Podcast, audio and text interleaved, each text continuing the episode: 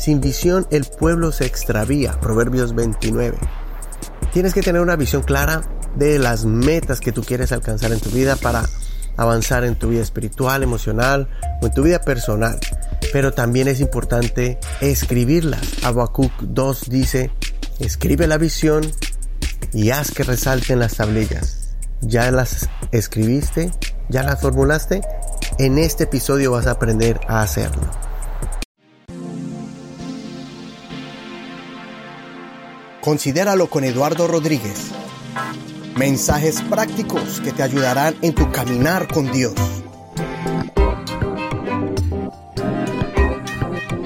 Este es un nuevo año y no solo es un nuevo año, sino una nueva década. Estamos empezando un, un año con un número muy simbólico que es el 2020 y es la referencia que se usa también los, los doctores que estudian el ojo, los oftalmólogos, para medir una visión perfecta 2020. Y yo pienso que usando ese simbolismo o esa comparación podemos llenarnos, inyectarnos de positivismo, de optimismo, de lo que Dios ya tiene preparado para con nosotros en este año. Y para eso, de todas maneras, tenemos que prepararnos nosotros mismos, tanto mentalmente, emocionalmente y físicamente, espiritualmente, en todas las áreas de nuestra vida. Y una de esas maneras para hacerlo es haciendo resoluciones, lo que le llaman en inglés resolutions y en español más bien podamos denominarlo metas, ¿cierto? Porque las resoluciones y esas listas de propósitos a veces le tenemos miedo. ¿Por qué? Porque hemos hecho tantas que y no las hemos terminado que entonces a veces ya ni las hacemos o nos frustramos. Pero yo quiero por medio de este programa, empezando el año, aprovechando de que estamos empezando ya los primeros días de este año, podamos tú y yo buscar eh, consejos y métodos prácticos para que podamos hacer esa lista de esas metas y que sean claras, que sean precisas, que sean realistas, que sean realistas para poder decir al final del 2020 que sí, que así como una visión 2020 es perfecta, podamos decir, bueno, de la misma manera cumplí varios de los propósitos que me puse, por lo menos un 80, un 90% los cumplí en, este 2020 y sentir esa sensación de, de, ah, de, que, alcanzaste algo, de orgullo, de con ti mismo, de fortaleza, de seguridad a sí mismo, decir, sí, yo lo pude hacer. Pero antes de darte unos pasos o unos consejos, eh, quiero compartirte algo curioso. En la revista de, de Costco, esa, esa super empresa de, que vende de todo, y especialmente aquí en los Estados Unidos, eh, aquí en Canadá y en los Estados Unidos, también eh, envían una revista para los suscriptores y leí el año pasado que ellos hicieron una encuesta a todos sus, o a, varios de sus miembros por la página de, en su página de Facebook. Y curiosamente varios de ellos eh, dijeron algunos puntos que ellos querían alcanzar en ese año, creo que pues ya entrando el año 2019. Curiosamente, un porcentaje, el 11% de ellos dijeron que querían dejar de fumar. Otro 11% dijeron que ellos querían dejar de comer comidas rojas. Otro 11% dijo que quería viajar más. Y otro 11% dijo que quería estar más saludable, tal vez hacer más ejercicio, etc. El 22%, un 22%, pues dijeron muchas cosas que no eran similares a las otras diferentes cosas que se habían propuesto y el 34% respondió que ellos no hicieron ninguna resolución para entrar al año. Eso me da a entender que de todos los encuestados una buena parte no se no hace resoluciones precisamente por lo que sienten que eso al final no la mayoría no, no lo van a cumplir.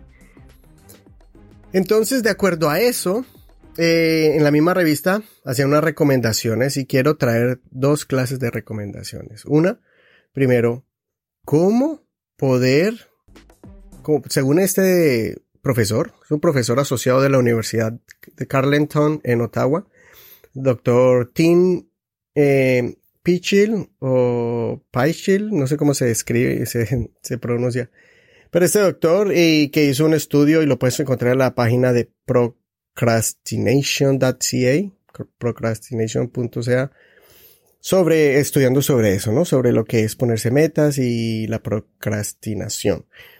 Cuatro consejos que este profesor nos regala hoy, se los quiero compartir a ustedes, que escribió en esta, que esta revista rescató de este estudio.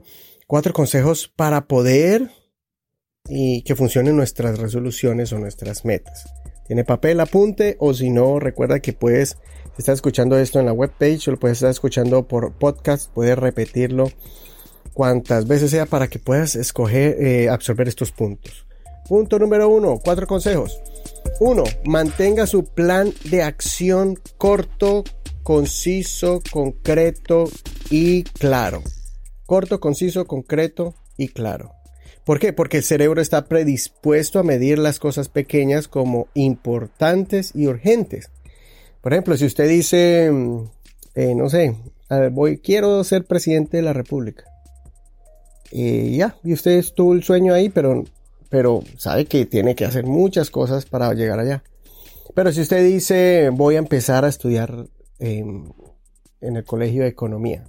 Bueno, por lo menos es más fácil eh, suscribirse al, al colegio que simplemente decir quiero ser presidente. O sea, va empezando uno con algo conciso, concreto, con algo pequeño. Y si quiere ir con algo más pequeño, en vez de decir voy a sacar músculos como Rambo o como Terminator, y cuando usted se mira al espejo, sabe que eso va lejos, entonces dice, no, después empiezo mañana. Pero si usted dice, no, hoy quiero hacer 10 minutos de ejercicio y voy a hacer 10, no sé, 10 flexiones de pecho usted es más fácil llegar a hacer 10 flexiones de pecho a decir en 2, 3, 4 meses voy a ser como terminero. ¿no? Con un cuerpo todo atlético, bueno, pues ahí todos los, todos los músculos borotados, ¿no? Así que usted va, hágase metas cortas, concisas, concretas y claras, y el cerebro dice, ah, eso lo puedo alcanzar, pero las demás sí, algún día por allá.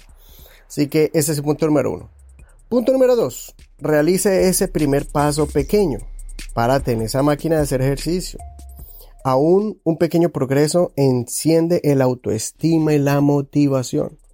Por ejemplo, si usted quiere espiritualmente crecer y, usted dice, nunca he leído la Biblia, soy un cristiano de años, pero no sé ni qué dice, ni siquiera sé de dónde queda Habacuc, ni sé qué es un qué es, cuáles son los profetas mayores o menores. Si usted no tiene ni idea de ese libro sagrado que tanto tú respetas, pero no lo has leído, o no has estudiado por lo menos, decir, lo leí de Génesis a Apocalipsis.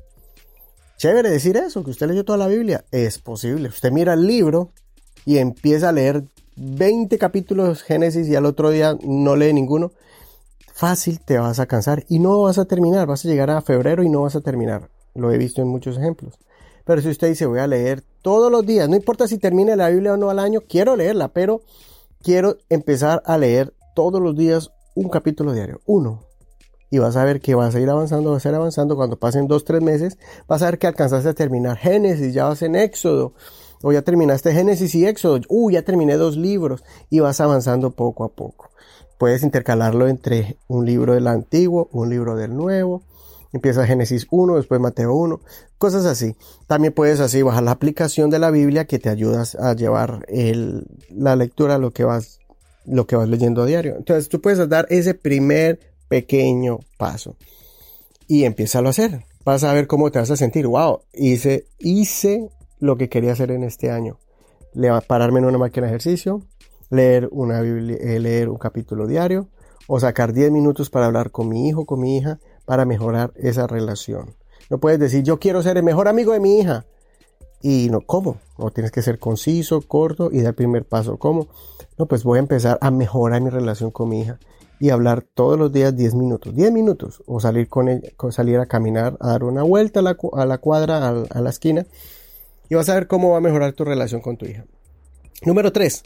Aprovecha al máximo el dominio propio y ayúdale a tu dominio propio. El dominio propio es un don que Dios nos da, especialmente cuando tú te acercas a Dios, el Señor le eh, realza ese, ese dominio propio, esa acción de, de, voluntad firme que podemos tener adentro. Pero tienes que ayudarle al dominio propio, porque a veces hacemos tantos compromisos en la iglesia para hacer, acercarnos más a Dios, o hacemos compromisos con nuestra familia para ser mejores o, o para mejorar la economía, pero eh, tenemos muchas tentaciones alrededor. Entonces este doctor o este profesor dice, quite tentaciones que estén alrededor en su casa o cuando esté realizando ese paso pequeño. Si usted está, va a decir, voy a hacer ejercicio en el basement de mi casa, en el sótano, y ahí tienes tu máquina o tienes tus barras eh, o lo que sea, tus, la cuerda de saltar, pero en el basement está ahí una neverita con, llena de sodas y chocolatina. ¿Qué hay que hacer? Póngale candado, dele la llave a una persona o quite esa nevera de allí.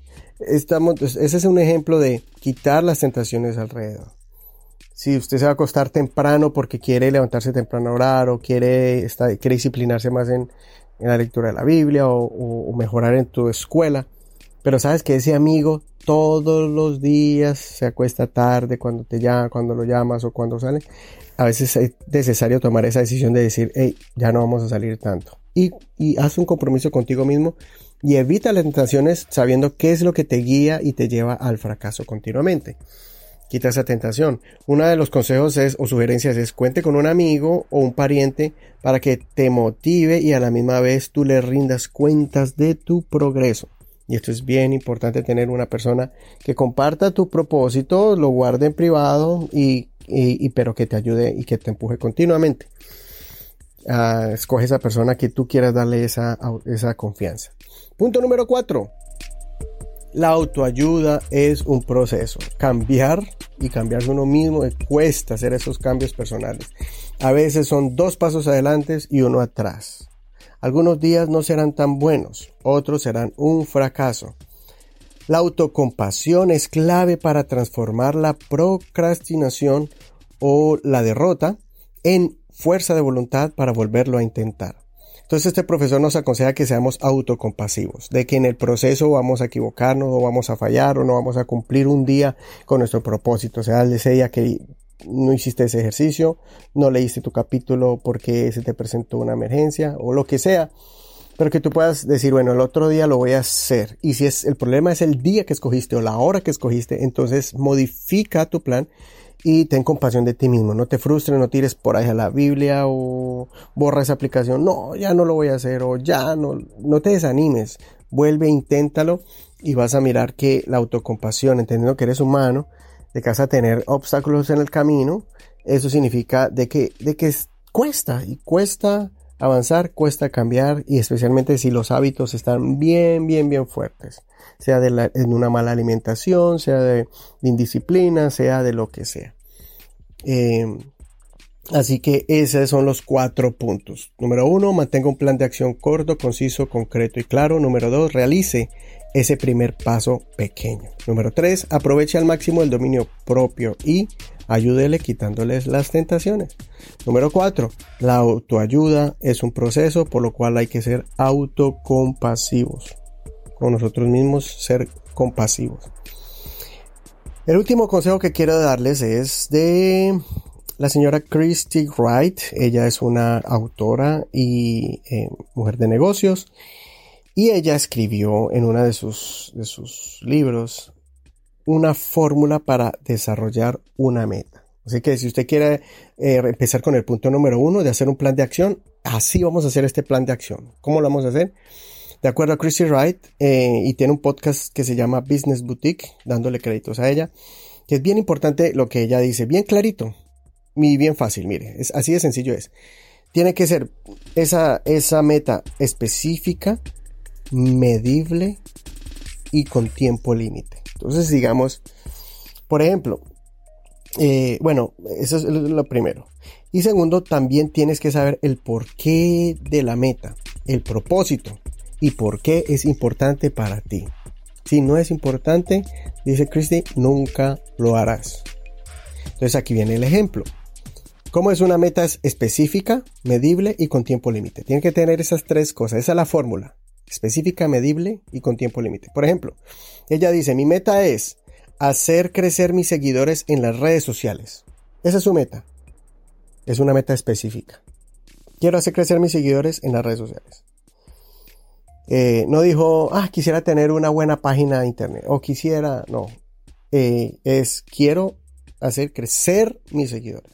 Número, eh, ah, y es específica. Ahora, medible. ¿Cuánto? ¿Cómo? Cómo lo quiere hacer crecer o cuánto. Entonces ella dice un 25%. Entonces si tengo 100 seguidores, quiero tener 125, por ejemplo.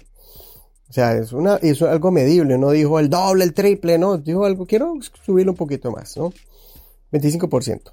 Y quiero que, quiero, quiero que esta meta se cumpla para el mes de julio. Voy a trabajar arduamente para que en el mes de julio haya crecido mis seguidores un 25%. Entonces fue específico, es medible y cuando dice para el mes de julio está diciendo para es, es un tiempo límite. O sea, no está diciendo algún día o tal vez o, o para la otra década, no, está diciendo para el mes de julio. O sea, a mitad de año quiero que se cumpla esa meta y después usted escriba. Esto es escribiéndolo todo, no en la mente ahí imaginándoselo, no tienes que escribirlo, todo lo que, lo que vas a eh, hacer específicamente, medible y con tiempo límite. Pero al final, y después vas a escribir la razón, el motivo o por el cual es importante.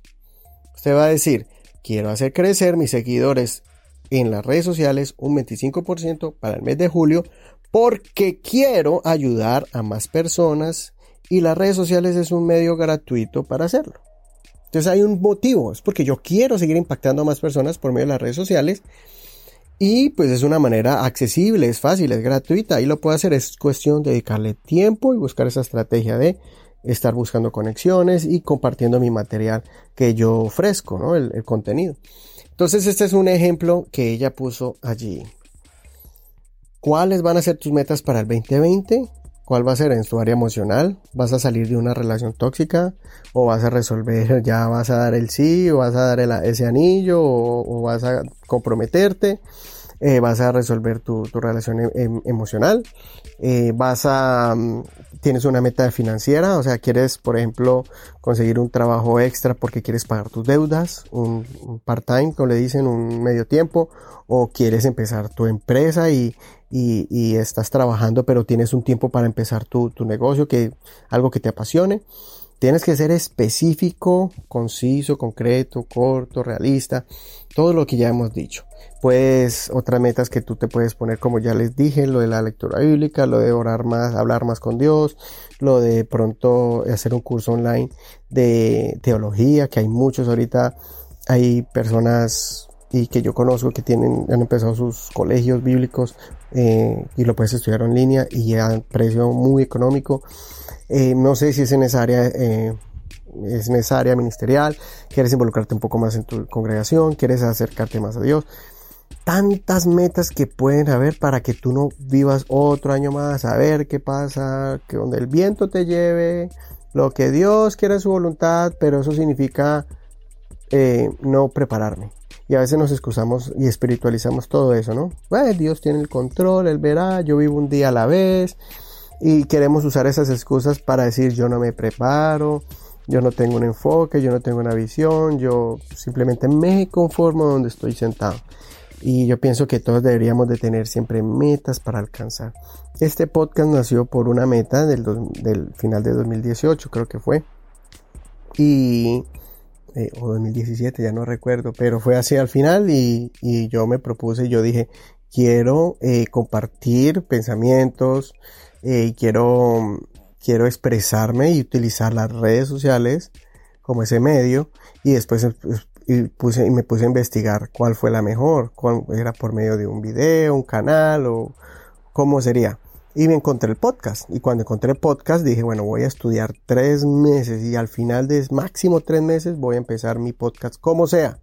Así con las uñas, pero lo voy a hacer. Entonces tú puedes poner, y, y ahí voy, ahí voy progresivamente, lo voy haciendo. Em, hay otras maneras que tú puedes decir, por un año lo voy a montar y voy a ahorrar para hacer algo mucho mejor. No sé cómo usted quiera empezar un negocio de a poquitico o quiere usted trabajar duro y ahorrar 10 mil, 20 mil dólares para empezar un negocio en grande. Pero todo tiene que ser con estrategia, con un plan específico, claro, conciso, realista y empezar a hacer los pasos poco a poco. Escríbalo, hágalo y yo quisiera compartir, que tú pudieras compartir esto, cuál va a ser tus proyectos y lo puedes compartir en las redes sociales, en Facebook, en la página de eh, Considéralo.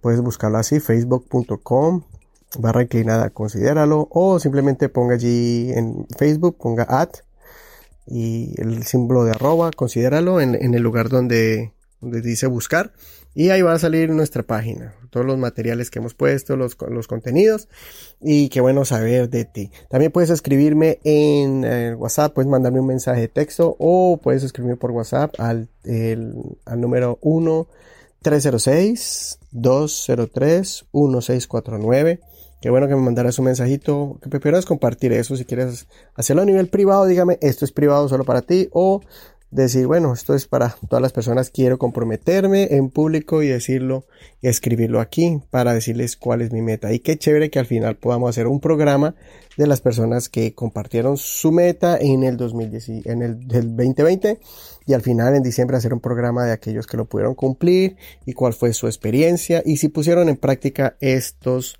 cuatro pasos y la fórmula para escribir su meta.